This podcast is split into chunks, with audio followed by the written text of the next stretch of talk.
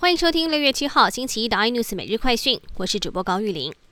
台湾今天新增二十六例死亡个案，其中三位裁检是无症状，甚至有不少是确诊当天到隔天就死亡。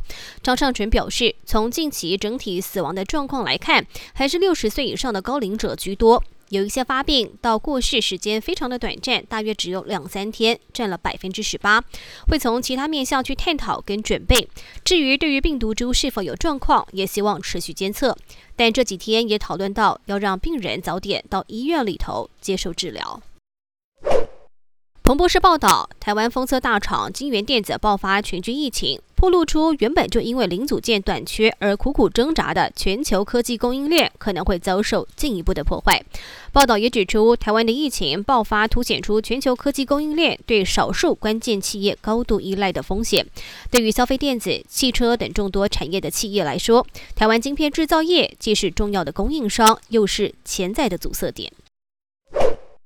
国内科技厂染疫扩大，台股也心烦意乱，涌现了恐慌性的卖压，一度重挫超过三百七十点。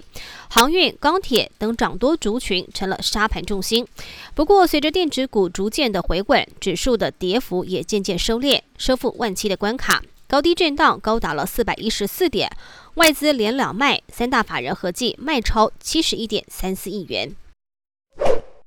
而 COVID-19 横扫全球，已经造成了严重的损失。美国重量级的参议员朗保罗在接受媒体专访时，又爆出猛料，说中国的武汉病毒实验室一直在研究比 COVID-19 威力更强的病毒，致死率高达百分之十五，一旦泄露，可能导致全球五千万人丧命。更多新闻内容，请锁定有线电视八十八 MOD 五零四 iNews 这阵晚报，或上 YouTube 搜寻三零 iNews。感谢台湾最大 Podcast 公司声浪技术支持。